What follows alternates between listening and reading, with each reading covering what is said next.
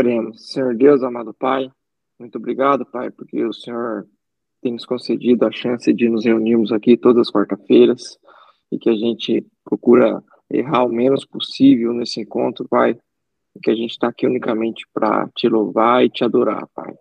Que isso continue sendo o nosso desejo, do nosso coração, e que o Senhor abençoe, Pai, o aniversário da Dai, mais um ano que ela está fazendo de vida, eu não sei quantos anos são, mas o Senhor sabe quantos anos e quantos ainda virão para ela, e eu tenho certeza que são muitos.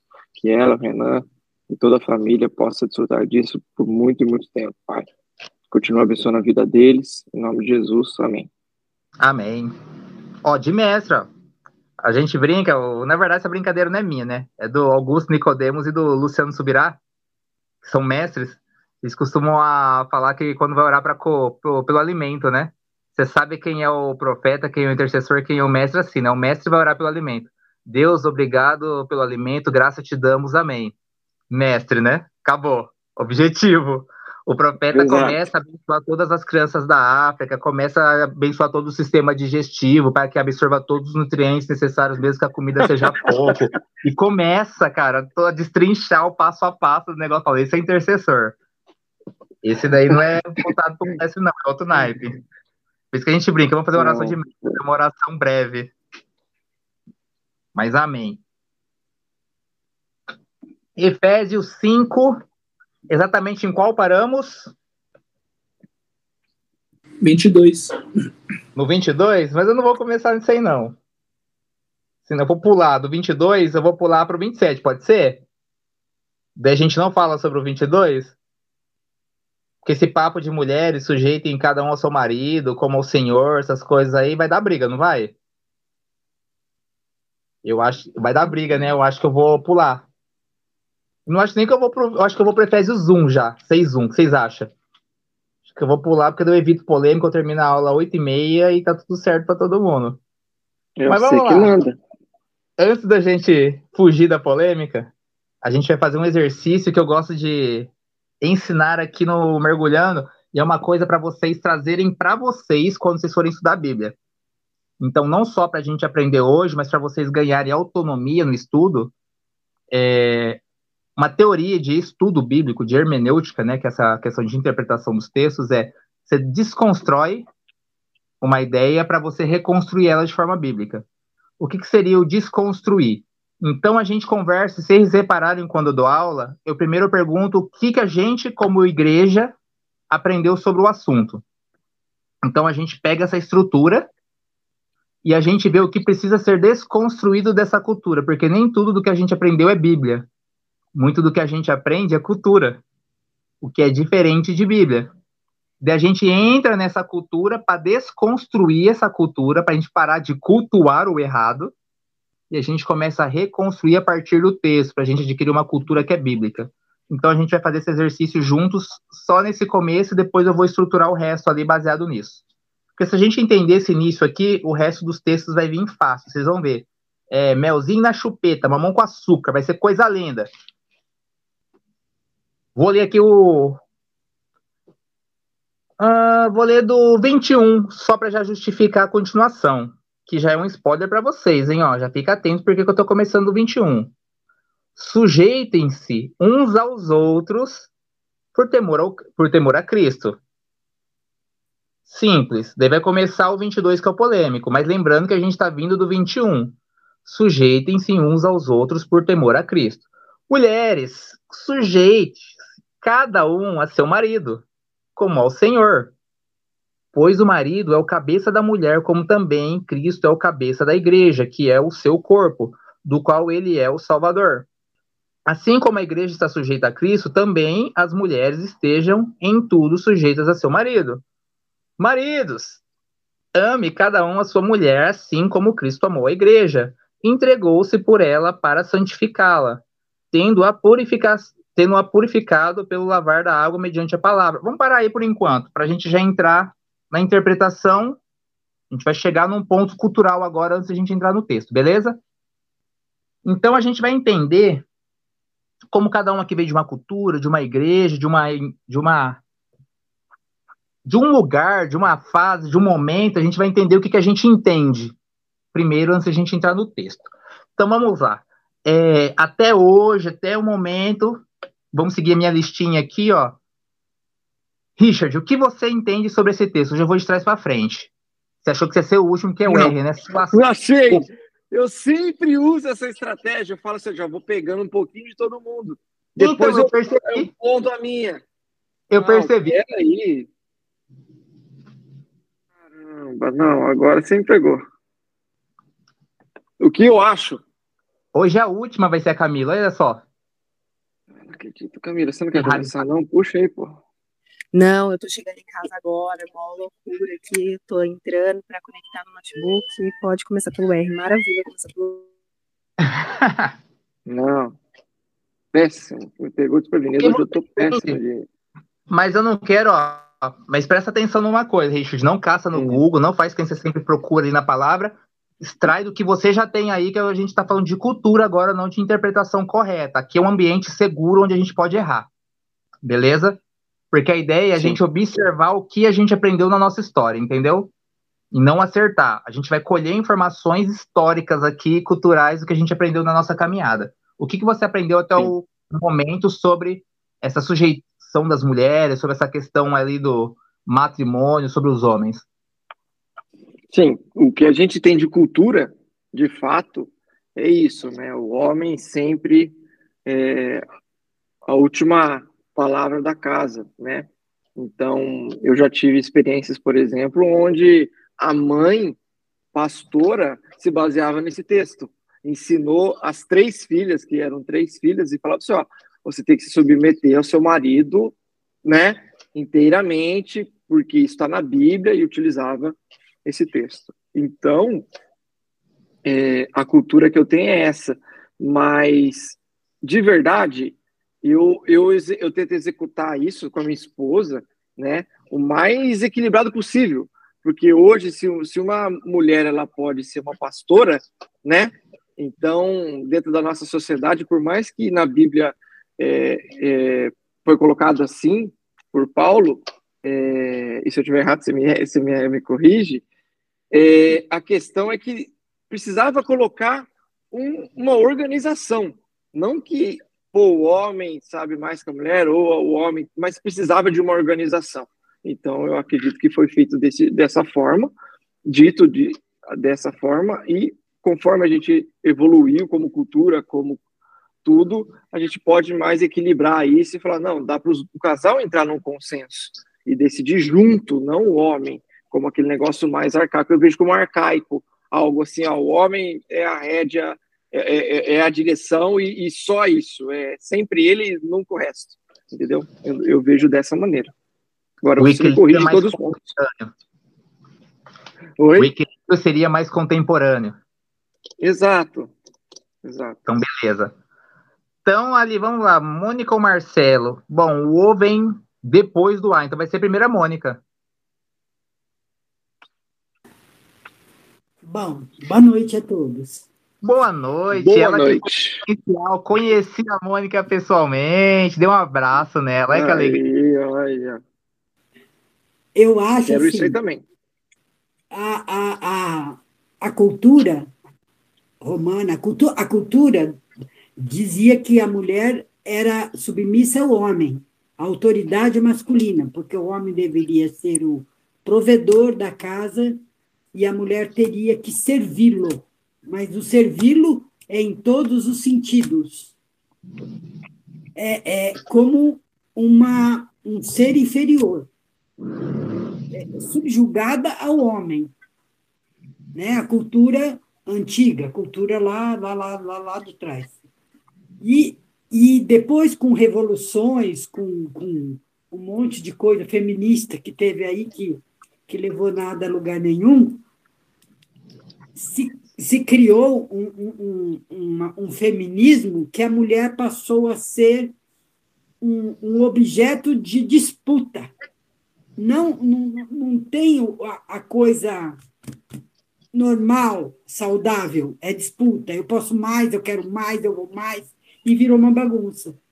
Então, por isso que os lares, eu acho que são muito destruídos, porque a mulher quer exercer um papel e que culturalmente nós não estamos preparados para esse tipo de papel, culturalmente não estamos em lugar nenhum do mundo.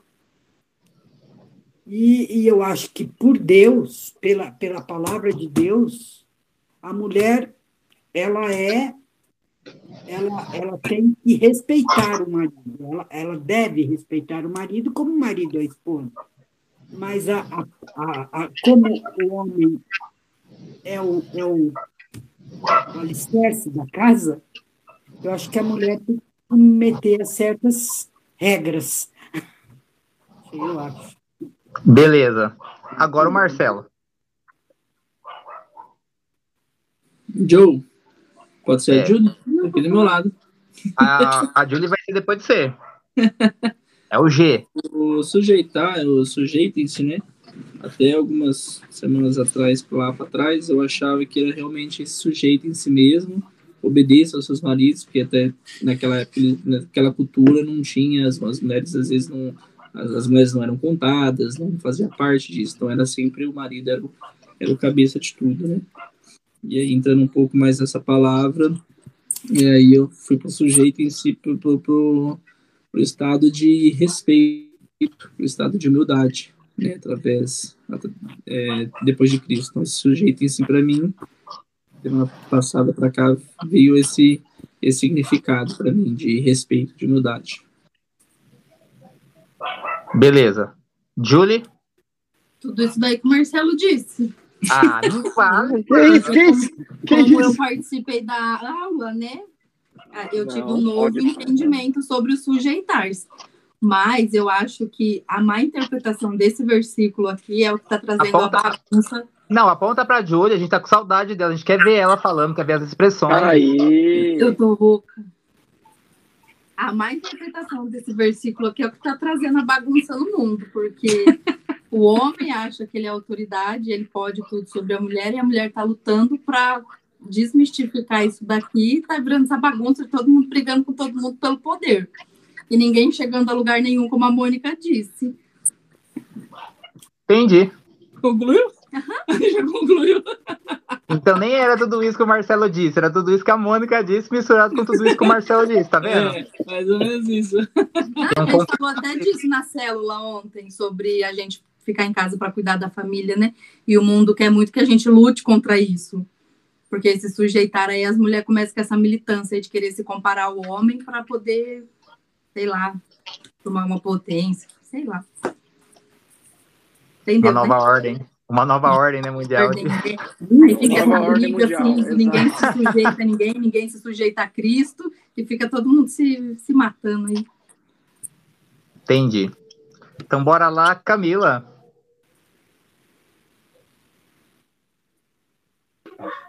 Pode repetir a pergunta, por favor? Ó, ela tá naquele jogo lá do. Como é que é? Aquele que, show do milhão? Show do milhão. é... a pergunta novamente, eu soletrando, né? É, sobre esse texto do as mulheres se sujeitar aos homens e os homens é, se sacrificar pelas esposas e tal, como que não não é questão de estudo, didática, hermenêutica, nada assim didático teológico. O que, que você uhum. aprendeu sobre isso na sua vida, na sua caminhada cristã? Tá. Sem medo de errar. Você pode falar aquilo que você já tem aí de informação. Tá. Eu aprendi que o homem é o cabeça da casa e que se ele estiver amando a Cristo, ou amando a esposa, como Cristo amou a igreja, uh, vai ser fácil para a esposa se submeter ao marido porque se ele estiver amando a esposa como Cristo amou a igreja, ele, lógico que não vai, tipo, tomar nenhuma decisão que vai fazer mal para ela ou coisa assim. Então, que vai ser fácil para a mulher se submeter à vontade do marido, porque ele, tipo assim, não vai tomar nenhuma decisão que vai ser contra a palavra, sabe? Não vai fazer nada que vai machucar a esposa ou magoar a família ou coisas do tipo. E hoje eu, eu entendo que se submeter é tipo respeitar, porque é, a Bíblia não fala só para que as mulheres sejam submissas ao marido, mas que nós sejamos submissos uns aos outros, né? Então eu, eu acredito que tipo seja nós respeitarmos uns aos outros e todos estarem juntos em, em uma missão, sei lá. Enfim, é isso. Beleza. Mari, você caiu aí, mas você consegue. Tá conseguindo controlar o negócio? que só tô vendo sua testa. Se eu refazer a pergunta para vocês, consegue participar? Eu tô só ouvindo. Posso, quer que eu te faça a pergunta ou você prefere pular essa? Pode pular? Pode pular, tá tudo bem. Você então, voltou tá. agora? Virou o show do milhão. Virou o show do milhão aqui. Pula o Então, beleza. Então vamos lá. Então a gente, ó, não vai ser eu que vou desconstruir nada. Vou tentar ser um facilitador. Olha que coisa de grupo de apoio. Eu vou ser um facilitador desse texto. Vou tentar trazer ali duas visões. Vou falar de duas formas diferentes sobre a mesma coisa. E depois vocês vão me dizer se mudou alguma coisa na visão de vocês sobre esse texto. Pode ser? Também é um joguinho aí, ó. Também é uma. Não é o show do milhão, não sei que jogo que é esse. É o jogo de qualquer coisa. É o jogo do Renan, o show do Renan. Então vamos de show do Renan. Show do Renan. Então vamos lá. Então o texto Oi, entra com a polêmica. E ele virou polêmica. Rapaz, desculpa atrás. Paz, é nós. O, o, o, texto entrou com uma suposta polêmica na vida das pessoas porque ele é realmente ensinado de forma isolada. E o isolamento de qualquer versículo, ele acaba com qualquer tipo de interpretação. Isso não é só bíblico, né? Isso, se você catar um texto na língua portuguesa ou em qualquer outro tipo de interpretação, ele vai ser prejudicial.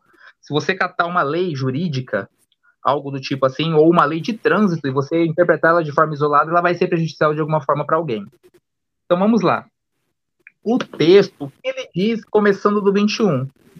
E, e eu catei até a linguagem NVI porque ela usa uma coisa que, é, que eu acho legal, ela não substituiu palavras ela usa em, no 21, sujeitem-se uns aos outros, e ela dá um motivo, por temor a Cristo.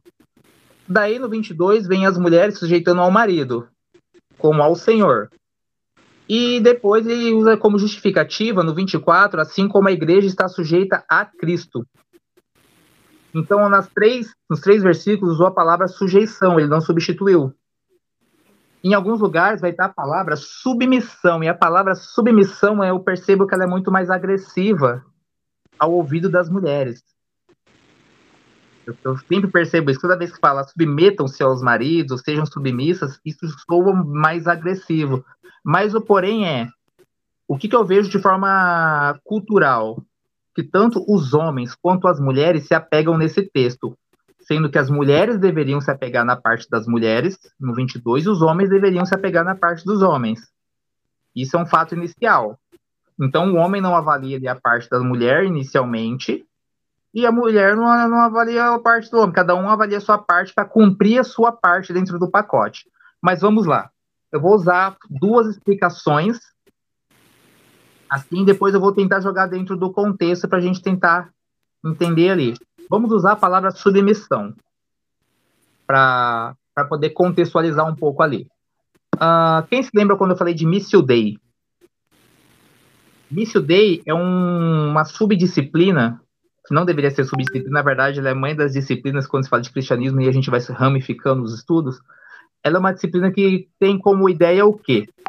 A Missio Dei é aquela questão de acreditar que existe uma missão que ela é de Deus que é esse plano de salvação, que é essa questão da, de desde o início ter essa questão de já saber que quer salvar a, a humanidade, me salvar, salvar você, e tá toda essa trajetória de recuperação na nossa vida do ser humano para reinar com ele. Então existe uma missão de Deus para que isso aconteça. E a igreja é inserida nessa missão que é de Deus e ela é participante nisso. Então a missão não é da igreja, a missão é de Deus e a igreja entra como uma participante nisso. Então, a missão Dei é a missão de Deus. E a igreja entra como uma missão secundária. Aí eu quero usar, isso é só uma analogia para quê? Vocês memorizarem a explicação, beleza? Mônica, você fecha o microfone também, por favor? Deixa só para vocês entenderem. Gente, não é teologia que eu tô falando nada, é só para vocês memorizarem, tá? Vai falar, Renan ensinou uma. Não, é só para vocês memorizarem. Então, se existe uma missão que é de Deus, a igreja está na submissão. Está debaixo da missão que é de Deus. Deu para entender essa linha de raciocínio? Existe uma missão que é superior e existe uma missão que é para ajudar essa missão superior a acontecer. Então a missão é de Deus, mas para que a missão de Deus aconteça, ela é executada através da igreja funcionando. então Deus vai cumprir a missão dele, mas a igreja está inserida totalmente nessa missão de Deus, que é de Deus, não deixa de ser de Deus. Então, quando a gente fala de submissão, na questão da parte da mulher, quando a gente fala de casal, porque se a gente for pegar a continuação dos textos aí, a gente já vai entrar nessa explicação, ele vai falar de quatro tópicos aí. Ele falou da igreja, o corpo de Cristo, onde Deus, Jesus é o cabeça e a igreja é o corpo. A gente começou no capítulo 5 ali. Ele entra nessa questão do casal, falando que o homem é a cabeça, a mulher é o como se fosse o corpo. Ele entra na questão depois de pais e filhos, falando que os pais, os filhos têm que honrar e os pais não podem irritar os filhos. Ele entra numa questão de trabalho, que fala que os funcionários têm que honrar os seus patrões. Então ele entra em quatro áreas da realidade humana ali, e todas estão falando do mesmo assunto, se a gente for reparar, que existe alguém com uma missão e alguém nessa submissão fazendo com que essa missão aconteça. Vamos lá, e já a gente vai ler o texto. Vamos falar primeiro da parte polêmica para a gente tentar mascarar isso aí.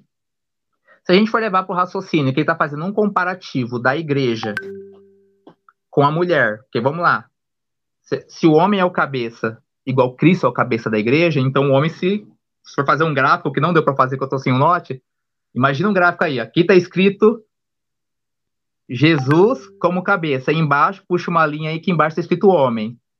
Que é um comparativo, uma analogia. Aqui está escrito igreja, puxa um risco, aqui embaixo está escrito mulher. Então o homem está comparado em autoridade como cabeça a Cristo e a mulher como a igreja em submissão. Que daí vai falar que Jesus se entregou pela igreja em amor, fala que o homem tem que se entregar pela mulher em amor. Então faz essa analogia dos dois.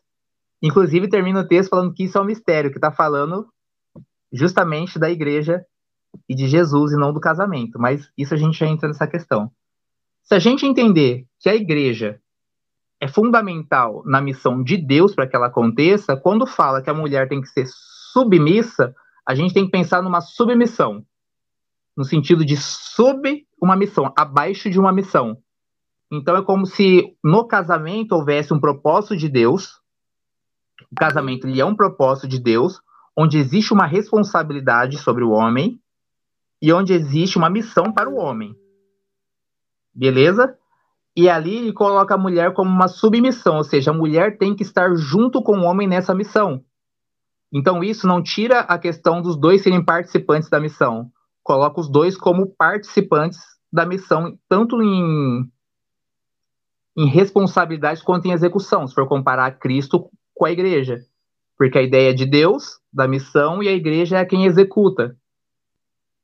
Porque é a igreja que está sendo a manifestação de Deus hoje em dia, né, atualmente. Então, o homem como cabeça é como se tivesse uma responsabilidade, e a mulher está ajudando o homem a executar essa responsabilidade. Então, não é uma submissão no sentido de inferioridade. Porque pensa comigo, numa época, e ali Paulo está falando para quem? Que é aquelas perguntas básicas de interpretação. Ele não está falando para todas as mulheres, para todos os casamentos. Ele está mandando uma carta para a igreja. Ele está falando para os casamentos dos crentes. Daquela igreja para quem ele enviou a carta.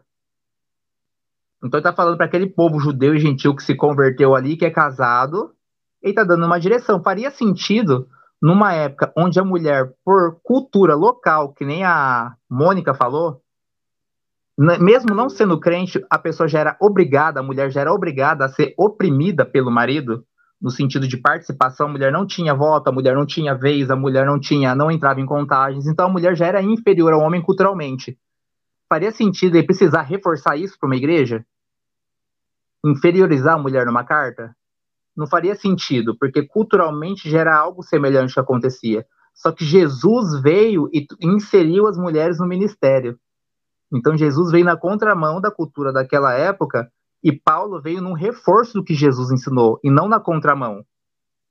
Paulo reforçou o ensino de Jesus, ele colocou a mulher numa missão que a mulher não participaria até então.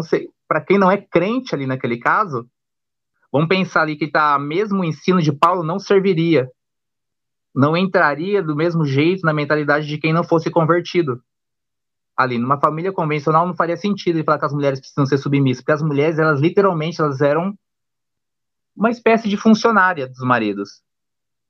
Então já era a realidade deles. Então Paulo vem falar, sejam submissos, não faz sentido ele dar uma ordem do que já acontece. Então ele vem nessa ideia de submissão após falar o quê? Que todo mundo tinha que se sujeitar a todo mundo. Então ele não está falando que a mulher precisa estar abaixo do homem ali, porque ele acabou de falar sujeitem-se uns aos outros. Então, em nível de cristianismo, não tem homem, não tem mulher, não tem judeu, não tem gentil, que é o que a gente tem falado desde o começo de Efésios. A gente precisa se sujeitar uns aos outros por temor a Cristo. A gente tem um motivo para estar tá fazendo isso. Então, por que, que ele falaria isso? Exatamente por uma questão de estrutura, como o Richard falou ali. Existe uma ordem, uma sequência nas coisas e existe alguém que precisa ajudar alguém. Então, qual é o comparativo que ele faz? Da mesma forma que ele acabou de falar que existem cinco ministérios e que se cada um executar a sua função corretamente, o corpo cresce e edifica-se, ele segue a mesma linha de raciocínio e começa a usar analogias para que o povo entenda o que ele está pregando. Da mesma forma que ele falou que a igreja precisa cada um fazer seu papel para funcionar, ele entra no casamento. Agora, na linha de raciocínio, e fala: agora vocês precisam fazer o papel, cada um, o seu papel, todos são importantes, mas cada um precisa executar uma função especial e diferente para que o casamento aconteça. Dele entra onde depois? Ele vai entrar nos pais e filhos. Ele vai falar o quê? É, filhos, honrem seus pais, que é um, o primeiro mandamento com promessa. A gente vai entrar nisso, porque essa parte tem uma polêmica também. Mandamento com promessa, mas ele vai lá e joga para os filhos, para os pais. Pais, não irritem os seus filhos. Ou seja, existe uma missão e existe novamente uma submissão. Uma missão que ajuda a missão a ser cumprida. Existe uma missão de honrar os pais, mas existe uma, uma submissão de, cara, não irrita seus filhos para que a missão aconteça. Dele volta lá e continua falando é, escravos, ou no caso, pode aplicar para gente, funcionários, trabalhadores, não irritem os seus patrões, tipo, trabalhem como trabalham para o senhor. Ou seja, não dificultem o trabalho do, do, seu patrão. Por quê? A empresa tem uma missão, vamos lá colocar, sei lá, a gente está na Dori, é, a gente precisa produzir amendoim. Então, para o patrão cumprir a, a missão dele, que é a produção, ele precisa dos funcionários executando essa missão. Então existe a missão e a submissão novamente. Ele fala, não trabalha como se fosse para o patrão, porque se quando o patrão não estiver vendo você trabalhar mal, a missão não acontece. Então tudo é uma analogia ao que ele está trazendo lá de trás. Se a gente começa a entender esses ambientes que são os principais fatores da nossa vida, que ele pegou o quê? Casamento, família, pegou a igreja e pegou o trabalho. Ele pegou quatro pilares da nossa vida e ensinou a mesma coisa. Cada um cumprindo a sua missão essa estrutura é, social cresce e se edifica e funciona bem. Então é, é literalmente uma subtarefa, uma submissão. A gente pode usar. Eu usei a submissão para ficar mais fácil vocês guardarem, porque o Missio Dei já é uma temática, né? Já é uma matéria da teologia. Então, a, se a gente trazer para essa linha de raciocínio, as coisas ficam mais fáceis de lidar.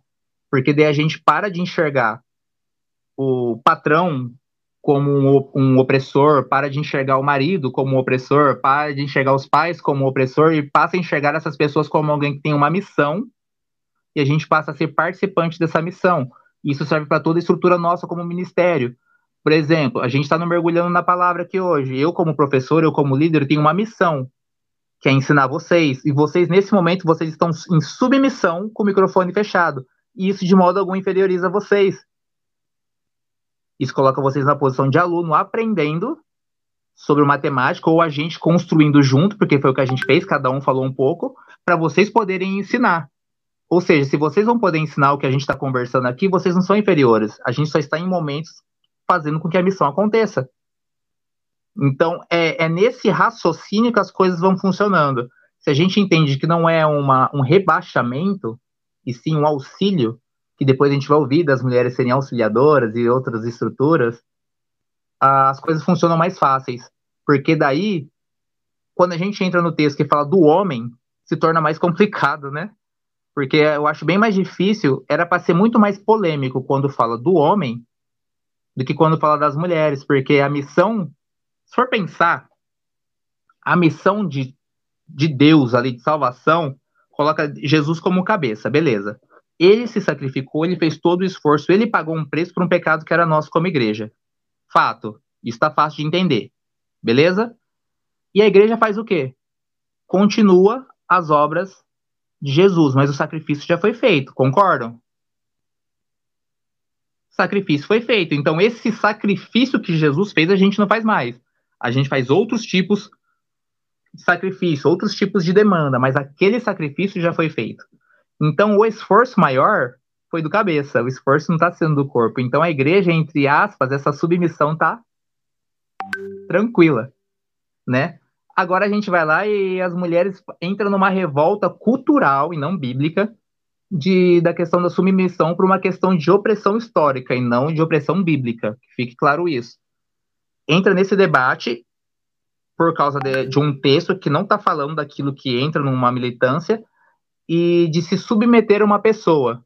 Só que pensa comigo, se no versículo 21 fala que a gente tem que se sujeitar uns aos outros, pensa uma cristã tendo dificuldade em se sujeitar ao marido, que é o cristão mais perto dela.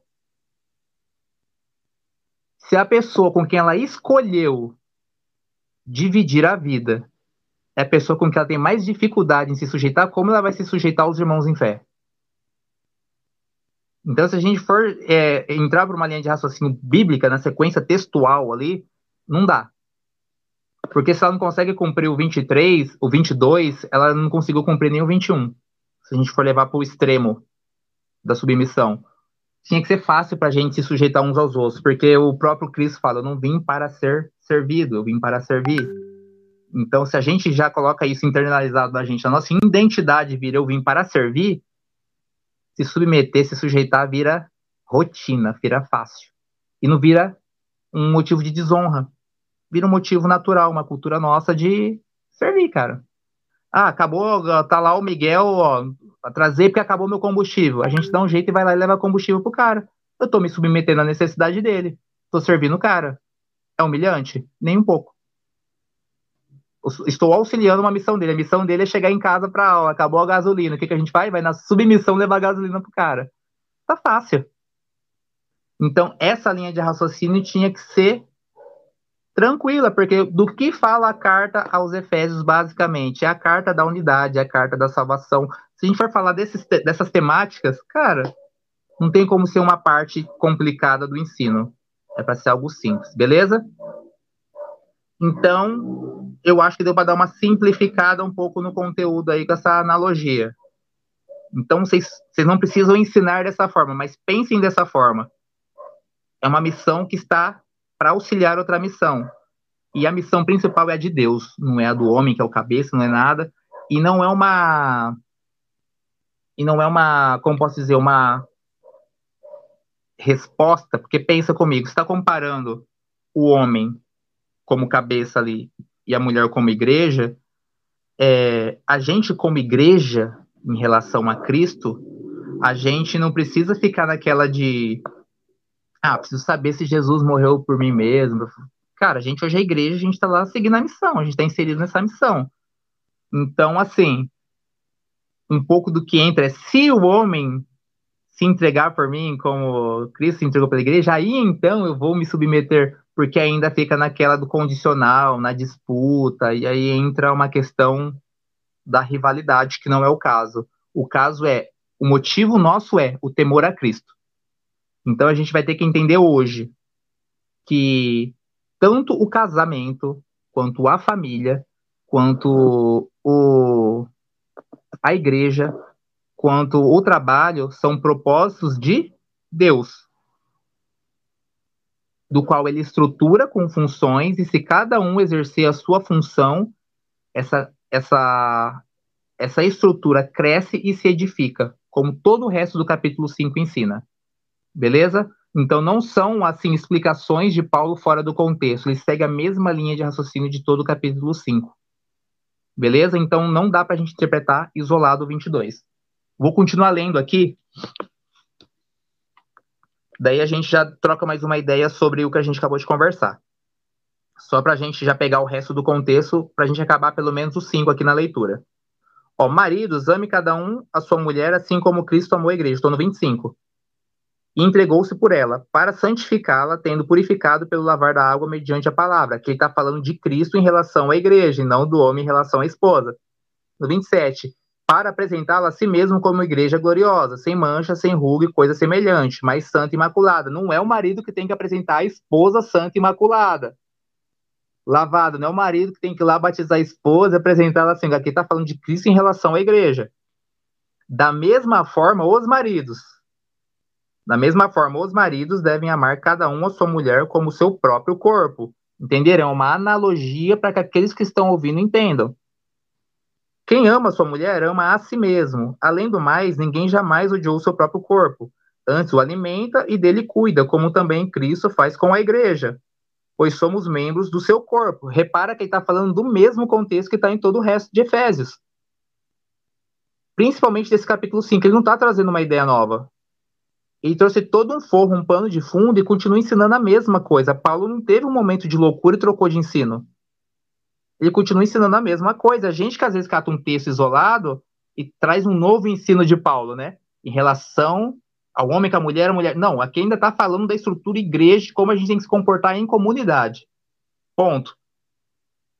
Alimente o próprio corpo, 30. Pois somos membros do mesmo corpo, pois somos membros do seu corpo. 31. Por essa razão, o homem deixará pai e mãe, se unirá à sua mulher, e os dois se tornarão uma só carne. Esse trecho aí ele vai explica. Este é um mistério profundo. Quando fala dessa questão de se tornar uma só carne, aí ele vai lá e explica. Este é um mistério profundo, porque ele não está se referindo ao casamento. Aqui ele já fala. Refiro-me, porém, a Cristo e à igreja. E isso dá tema para outra aula tranquilamente, para a gente destrinchar muito e muito e muito, porque aí está falando de uma revelação que é relacionada à igreja, às bodas do Cordeiro, a igreja como noiva, Cristo como noivo que vai voltar, aí uma, um outro conteúdo, aí dá pra gente falar da parábola da, das moças lá com a candeia, um, cara, dá pra gente se divertir muito com isso daí ainda, aprender muito. 33, portanto, cada um de vocês também ame a sua mulher como a si mesmo, e a mulher trate o marido com todo o respeito. Aí a gente acaba Efésios 5. Beleza? Então, antes de eu entrar no 6, vamos é terminar aí só pra gente, só pra é gente ver se a gente compreende bem. Só um segundinho. Só pra gente ver se entendeu bem o 6, o 5. Daí a gente adentra o 6, que é o mesmo raciocínio. Se a gente for bem até aí, a gente vai bem o resto. Beleza? Pode falar, Mônica. Tem um livro lá na, na Grécia Antiga, eu não lembro se era de, de Sófocles ou Hipócrates, que, que aparece o amor Ai, tá tudo errado aqui. Que aparece o amor. Tô te ouvindo.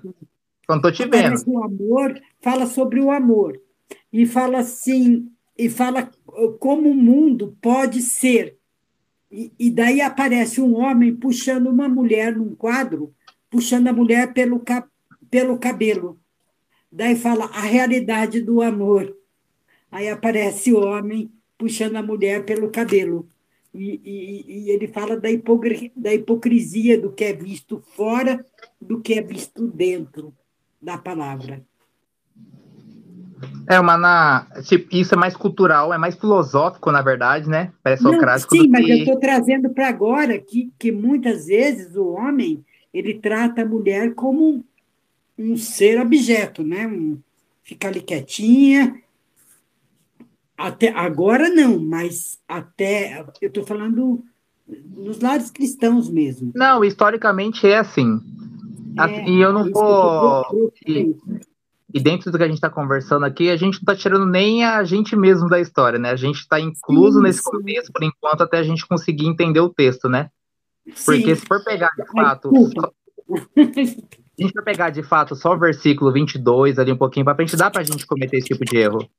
Ainda mais se a gente for pegar outras versões de, de traduções de Bíblia, dá para a gente cometer erro assim de forçar a barra mesmo.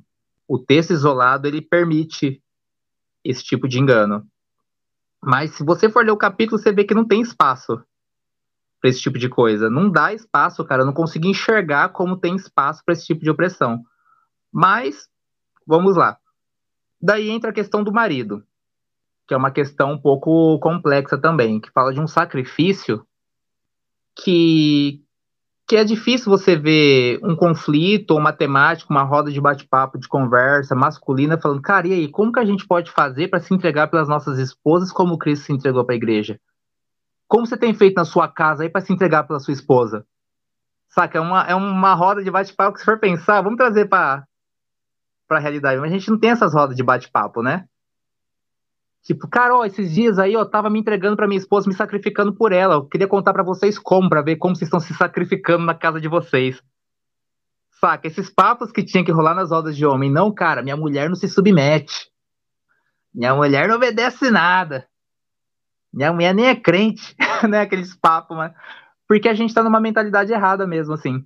E quando eu falo a gente, tô falando de igreja, tá? Porque o ensino que tá na carta de Paulo é pra igreja. Não adianta a gente trazer para fora.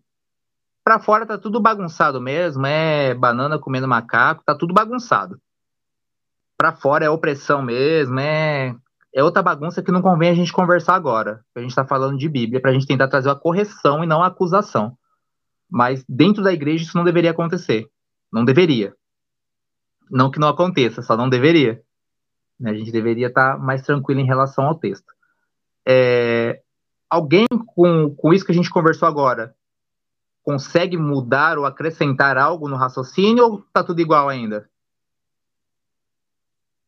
Mudou algo?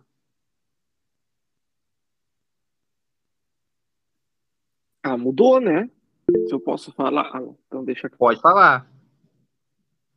Depois a Camila. Primeiro. Não, pode falar. Você começou a falar, ah, ela levantou a mão. Então, beleza.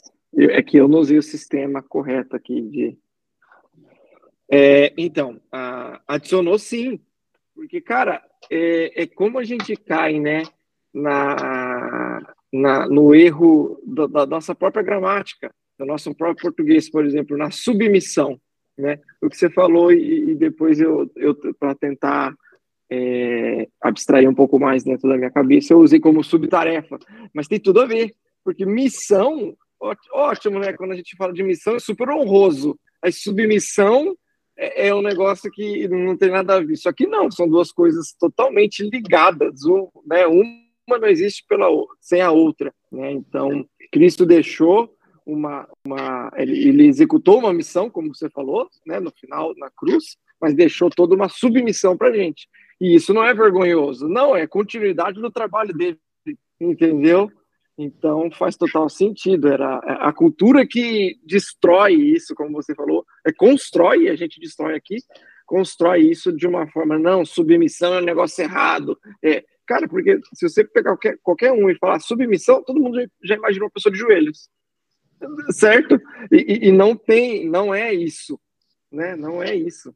É, é muito pelo contrário. Então, só finalizando rapidinho, que você, o que estava escrito das mulheres, na realidade é se a gente traduzir, ó, os homens têm uma missão, né? Porque como o Deus deixou, é, é, Paulo deixou escrito, né? Precisa ter uma organização baseando naquilo que eu falei. E as mulheres não são é, é, tratadas diferente disso, não. Elas estão ali para colaborar com isso, né? Então elas são até, a gente consegue até ver assim, ó, é o suporte, como a gente vê, né? Em outras áreas é, da Bíblia que a, mulher ela, ela é o suporte do cara, então ela tem que ficar feliz nessa submissão, não é um negócio ruim, e sim um negócio feliz de você poder ajudar naquela missão.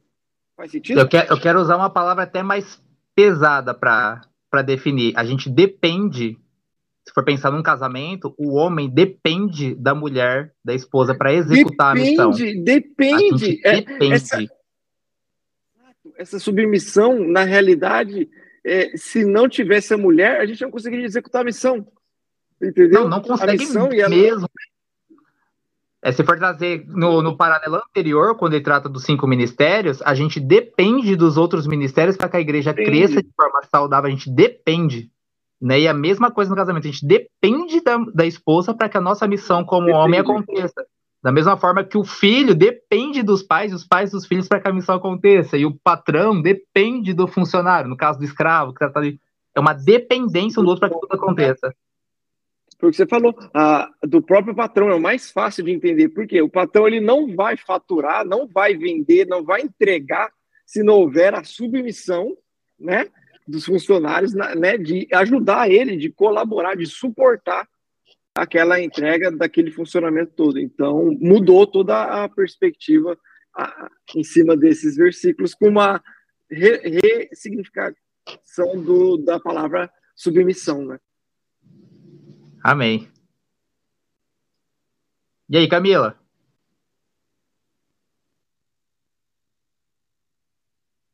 Tá sem o microfone. Você desceu a mão e deixou o microfone. Exato, tá mutada. Tá mutada, Camila. Vocês falaram tanto que vocês não deixaram nada para mim. ok. Não, é tipo assim, eu acho que ficou legal do jeito que você explicou, porque ficou mais fácil, saca, de, de entender. Nossa, uma missão que a gente vai fazer juntos, né? Que a gente vai concluir juntos, vai alcançar juntos. E, e ficou até bonitinho, porque, tipo, a, acho que até Paulo deve ter pensado nisso, né? Que, igual vocês falaram, culturalmente, naquela época, a mulher não era nada. E foi como se ele quisesse mostrar, tipo, olha, então a mulher, ela vai te ajudar na sua missão, como se estivesse falando, oh, homem, acorda, tipo, ela é importante para você também, né? Isso foi, foi legal e também assim para entender, ficou muito claro, né, de entender que, que a gente está tipo trabalhando em equipe mesmo. E esse negócio de depender, eu adorei. Vou fazer meu marido assistir essa aula. Assistir não. Né? Sacanagem. Vai lá, Miguel. É que às vezes a gente é submisso à esposa, só que assim, vamos por dentro da igreja mesmo.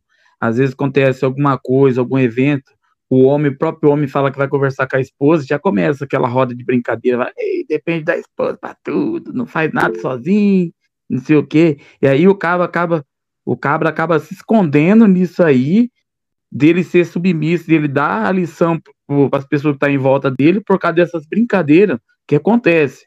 Por isso que às vezes não tem aquele debate mesmo, assim, ó, como ser submisso à esposa, tanto a esposa também, que hoje em dia as mulheres estão mais evoluídas que os homens, também acontece na roda das mulheres.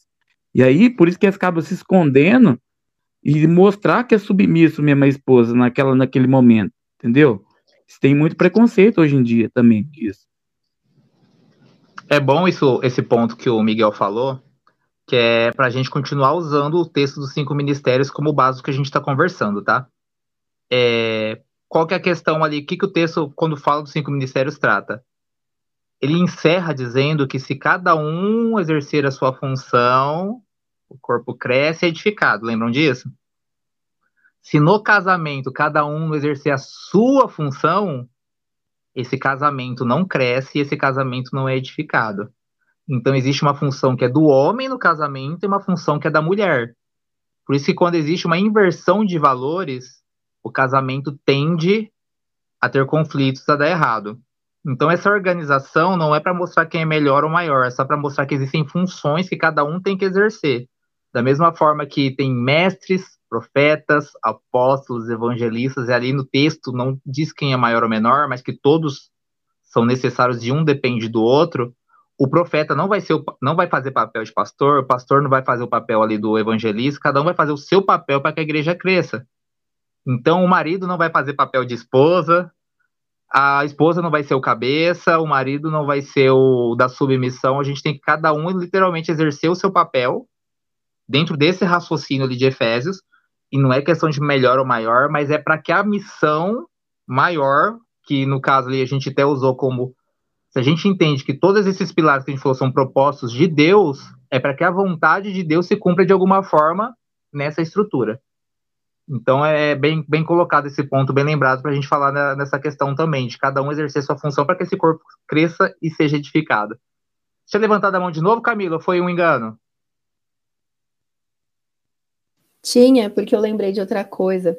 Pode falar. É, que eu ia falar que, tipo, eu acho que a primeira pessoa que leu isso é, ou foi muito burra, tipo, e interpretou errado, tipo, ah, submissão é a pessoa se submeter e fazer tudo que eu quero, ou foi por maldade mesmo, sabe? E começou a se ensinar isso nas igrejas, de que, tipo, não, a mulher precisa fazer tudo que o marido quer, porque eu tenho uma amiga até que o marido usa isso, sabe? Quando ela não quer namorar, por exemplo, ele pega e fala: Não, mas você tá, na Bíblia está escrito que você tem que se submeter a mim, que você tem que fazer tudo que eu quero, sabe? E age dessa maneira. E tem muitas pessoas que ainda acham que é isso, né, que está escrito lá, que você tem que obedecer cegamente tudo que o marido manda. E aí eu fico pensando, pensei agora, né? Tipo, será que a pessoa, o primeiro pastor que começou a falar sobre isso, ele interpretou errado por burrice ou será que tipo foi por maldade mesmo porque ele pensou ah eu quero que a minha mulher se submeta a mim então eu vou falar que é isso que significa sabe? Sei lá é só uma observação que não tem como a gente saber a resposta mas passou isso na minha cabeça. Vai lá Richard não, muito bom essa, essa colocação da Camila, faz, faz sentido, né? Às vezes o cara quis aquilo ali para interesse próprio, falou, mano, vou dar uma, né? Vambora. Ah, aí juntou numa roda de homem e falou, ó, é isso aqui que tá escrito. Aí, Apesar que é fácil, é fácil, é fácil entender ali, chegar um pouco perto do que seria a resposta verdadeira à pergunta da Camila, porque por questões históricas dá para ter uma noção do que foi. Mas, e lembrando que, só para a gente não distorcer ali, a palavra que a gente está no texto da NVI é sujeito em si. Eu troquei por submissão só para facilitar a memorização de vocês no contexto, tá? Então, só para não falar que eu estou ensinando que o texto original é submissão e não sujeição. Tem a questão do se sujeitar, sim, mas não nesse peso que a palavra traz hoje para a gente no português. Só isso. Vai lá, Richard. Só, é, então, só o comentário em cima do que a Camila falou, mas o que eu ia falar, na realidade, é o que o Miguel tinha comentado e você, né, é, comentou também, que o, e é muito, muito claro que quando um começa a querer tomar o papel do outro ou invadir o papel do outro, é onde tem tudo isso que a gente tem hoje, né? Então está muito claro na Bíblia como é para ser, né? Cada um com o seu papel, porque cada um é uma parte do corpo e precisa crescer, como você disse, mas o ser humano tem isso, né? Ele faz o dele e quer fazer o do outro, né? O que é invadir o do outro, é muito do ser humano, eu vejo isso. Então, é onde a gente tem que, às vezes, brecar, né? E falar, pô, mas o que que tá aqui? O que, que, que foi deixado pra gente? É isso aqui, então não vamos bagunçar. Faz sentido? Faz. Se você for reparar, quando a gente fala, o pessoal fala, quando vai entrar em batalha espiritual, fala de muitas temáticas de demônios, estratégias e coisas assim. Eu, eu tenho uma percepção que não é a temática da aula, é por minha conta e risco, eu avalio muito nessa linha tênue de como a estratégia tem sido construída durante a história.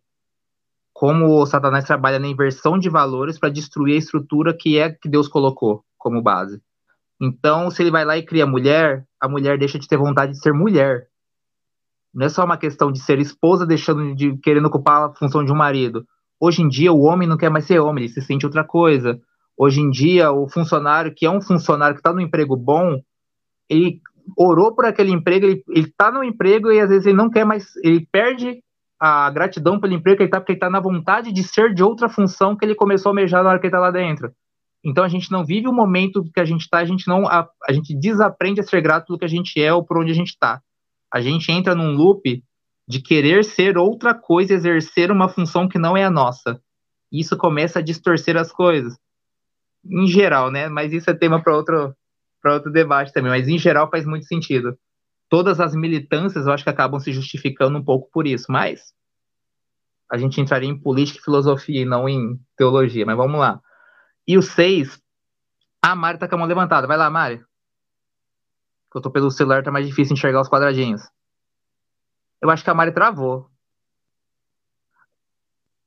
Mari? Tá travado aqui também. Ah, voltou. Voltou.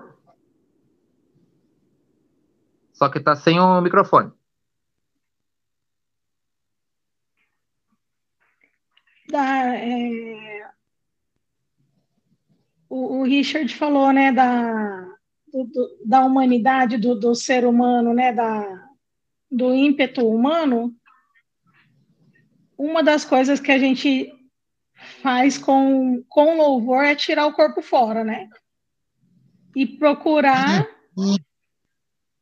procurar alguma coisa que a, que a outra pessoa, que outras pessoas possam estar falhando. Então eu, eu considero que essa é uma das razões para isso ser tão polêmico, né? Para as mulheres prestarem mais atenção no versículo que fala sobre o marido e também o inverso. Porque é mais fácil apontar do que respons chamar responsabilidade para si, né? E não só, não só nesse caso polêmico, mas em toda a Bíblia. Por exemplo, é, Jesus já pagou o preço, então estou aqui de boa. Eu, eu, já fui curada em nome de Jesus, eu não, não vou fazer a fisioterapia, não vou ficar aqui de tranquilona, que Jesus já me curou. Então, assim, é muito fácil deixar a nossa parte de lado, né? Eu tenho umas dificuldades que eu até brinco com o pessoal, que a gente até, até quando se fala a palavra ressignificar, eu, eu acho que até tem um padrão já das pessoas olharem para mim, porque eu tenho uma dificuldade com ressignificar coisas. Eu sou muito literal, eu não sei que, como o meu cérebro funciona, mas eu não gosto de ressignificar coisas, eu gosto de usar as coisas do jeito que elas são, e as pessoas vão ressignificando as coisas durante a história e muda completamente o sentido de algumas palavras. Mas do que, que eu estou querendo dizer, assim? Não sei nem se compensa dizer disso nessa aula, porque já passou do meu horário. Tá, eu vou ler o texto, não vou falar disso nesse horário, não. Mas em termos de ressignificar palavras, se a gente for ler de forma tranquila o texto, vamos lá. Vamos usar a palavra sujeitar. Vamos trazer a palavra é, sujeição mesmo, que seria uma palavra mais pesada que talvez seja um pouco mais negativo no português. É, a gente se sujeita a um professor. Por que a gente se sujeita a um professor? Para aprender com ele alguma coisa. Então, o professor tem uma função que é ensinar o aluno, e o aluno se sujeita a ele para que ele venha aprender alguma coisa para o próprio futuro do aluno, não é do professor. Então, se sujeitar para um professor desde a infância não é algo ruim se sujeitar ao professor, obedecer, de fato, obedecer o que o professor manda dentro de uma sala de aula não é algo negativo, é algo positivo. A gente se sujeitar, a gente obedecer um pai e uma mãe que está criando a gente para que a gente tenha um futuro, geralmente um pai ou uma mãe que quer que a gente tenha um futuro melhor do que o deles, não é para ser algo ruim. É uma obediência, é uma sujeição que é algo que não é benefício dos pais, é benefício dos filhos. Então, o mesmo raciocínio, tipo, quando a gente obedece um chefe, quando a gente se sujeita, a gente está garantindo o nosso emprego, o nosso salário e permanecer ali fazendo o que a empresa pagou a gente para fazer. Porque a gente não se sujeita só porque a gente é bonzinho, a gente se sujeita porque está sendo em troca de dinheiro, a gente está sendo pago para se sujeitar. E a gente topa isso antes de entrar numa empresa. Então, se sujeitar não é algo ruim. Se sujeitar um patrão é algo bom, porque a gente combinou que ia receber dinheiro para se sujeitar, para exercer uma determinada função de acordo com o que outra pessoa não quer fazer. Porque o que é ser funcionário? É ser pago para fazer uma função que alguém não quis fazer. Eu sou um patrão, não posso fazer ou não quero fazer determinada função, eu te pago para fazer o que eu não quero, ou o que eu não posso. Simples assim. Mão de obra, demanda. A gente vai lá e aceita. Então a gente se sujeita ao serviço ou esse patrão, essa necessidade faz. É algo bom a gente escolheu fazer. Então essa teoria não deveria ser difícil quando aplicada no casamento, porque a gente escolheu o parceiro com quem a gente casa. Então, às vezes, se torna difícil obedecer, se sujeitar, usando uma palavra mais pesada, porque a gente escolheu mal. Porque é uma escolha. Da mesma forma que a gente pode, a gente não pode escolher um professor, por exemplo, pode escolher uma família, a gente pode escolher um marido, pode escolher um emprego. Então, toda essa questão, a gente tem que dar uma refletida um pouco no contexto, porque a gente trata como mal palavras que não são mal. São palavras que, teoricamente, que tecnicamente, elas são só para benefício. Mas a gente, por viver uma experiência negativa, a gente torna a palavra negativa. E daí todo o resto se torna negativo que envolva a palavra. Daí a gente ressignifica ela. Então, sujeição virou sinal de negatividade. Então, tudo que eu me sujeito, ela é ruim mas você se sujeita numa lei de trânsito para não morrer. Por que, que você obedece lei de trânsito? Então a gente tem que parar de achar que algo é ruim, porque naquele momento a gente teve uma experiência ruim com algo. Então a nossa experiência, a, a experiência de, cara, Entendo completamente a palavra ter se tornado ruim num casamento. Historicamente. Entendo. Mas não justifica a palavra ser ruim. Justifica as experiências serem ruins e não a palavra. Então, se for para a gente pesar a palavra, ainda assim ela está errada. Não tem como pesar. A palavra não é negativa. A palavra não deveria ser tida como negativa. Ela só está num contexto que atrapalha. Beleza? Eu vou ler o resto do texto no 6 aqui, ó, capítulo 6, só para a gente seguir e eu ir comer bolo. Mancado. É, e vocês não. Filhos, obedeçam seus pais no Senhor, pois isso é justo. Honra teu pai e tua mãe, esse é o primeiro mandamento com promessa. Queria fazer uma observação sobre isso. Sabe essa questão de primeiro mandamento com promessa? Se a gente for lá em Levítico 20, se eu não me engano, não vou lembrar o versículo. Cara, não é que. Daí fala assim, ó. Esse primeiro mandamento com promessa para que tudo te corra bem e, teu, e tenhas longa vida sobre a terra. Daí parece, ah, cara, honrar pai e mãe é tão legal que você vai viver mais dias, mais tempo, vai viver mais anos. Lembrando que em Levítico a gente vai entender que pela lei, na Bíblia, o cara que não honra pai e mãe, desonra de alguma forma, ele é morto. É pena de morte. Então é óbvio que se o cara não honrar pai e mãe, os dias dele vai ser mais curto pela Bíblia. Então não é nem só uma questão de mandamento que te dá uma promessa de dias longos. É um fato bíblico. Se você não honrar pai e mãe, pela Bíblia você morre. Então é claro que seus dias vai ser mais curto. Então honra pai e mãe pela Bíblia, porque senão a lei te condena. Só para uma observação, porque tem uma certa romantismo aí nesse texto também, né? Nossa, vou viver mais dias tal. Não estou dizendo que não vai, que é bom. É honra. Sempre que tem honra envolvida na conversa, quando é um contexto espiritual, honra sempre tem recompensa.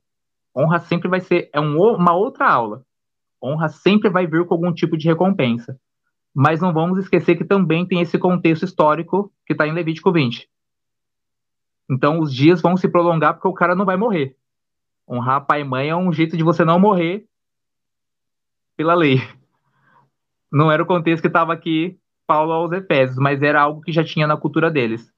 Beleza? Para um judeu era um fato normal. Para os gentios não, para o resto não, mas era normal eles morrerem porque desonrava pai e mãe. Era motivo de morte mesmo. Mas vamos lá. Foi só uma atitude de curiosidade, tá? Não tô dizendo que não vai morrer alguém, não, tá tudo bem. Você, você só vai pro inferno, você vai morrer eternamente, mas é outra conversa, tá? Isso daí é Novo Testamento. Ficou pior, né? mas vamos lá, para que. Versículo 4. Pais, não irritem seus filhos. Cara, eu acho lindo, porque aí volta no questão do texto do, das mulheres com os maridos. A gente fala muito dos filhos honrarem os pais, mas a gente fala pouco dos pais irritarem os filhos. Isso dá tema de estudo também. Porque quem tem filho deveria colocar isso na cabeça. A gente não pode irritar os nossos filhos, porque existe uma missão que depende de uma submissão para que tudo dê certo. Cada um exercendo sua função, tudo vai bem. Então tem os dois lados da conversa. A gente quer que os filhos honrem a gente, mas às vezes a gente fica lá atormentando a vida do filho. Então, enfim, eu não quero nem entrar nessa parte porque não é tema específico da aula, mas é só para ficar a título de curiosidade aí. Não irritem seus filhos, antes criem-no segundo a instrução e o conselho do Senhor. Só esse versículo 4 ele dá uma aula inteira, porque a gente tem que entender o que é as instruções e o conselho do Senhor. Então, tudo isso é uma questão de educação de filhos, uma questão de paternidade, é uma aula mais familiar mesmo. Dá para a gente ter uma aula presencial, se possível, sobre isso, um contexto pais e filhos mesmo. Super legal, super top o conteúdo. Cinco, escravos, aí entra a parte do funcionários, escravos, obedeçam seus senhores, terrenos com respeito e temor, com sinceridade de coração, como a Cristo. Obedeçam-lhes, não apenas para agradá-lo. Cara, pensa na gente, pensa substituir é, escravo por funcionário, vocês vão entender bem esse texto. Não apenas para agradá-los, onde estou para agradá-los quando eles observam, mas como escravos de Cristo, fazendo de coração a vontade de Deus. Sirvam aos seus senhores de boa vontade, como servindo ao Senhor. Cara, tudo tem a ver com Deus. Se a gente enxerga todas essas partes como propósito, tudo é para o Senhor.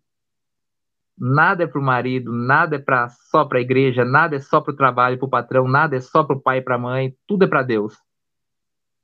O nosso, o nosso objetivo, tudo é para Deus, tudo é sobre Ele servindo ao Senhor e não aos homens.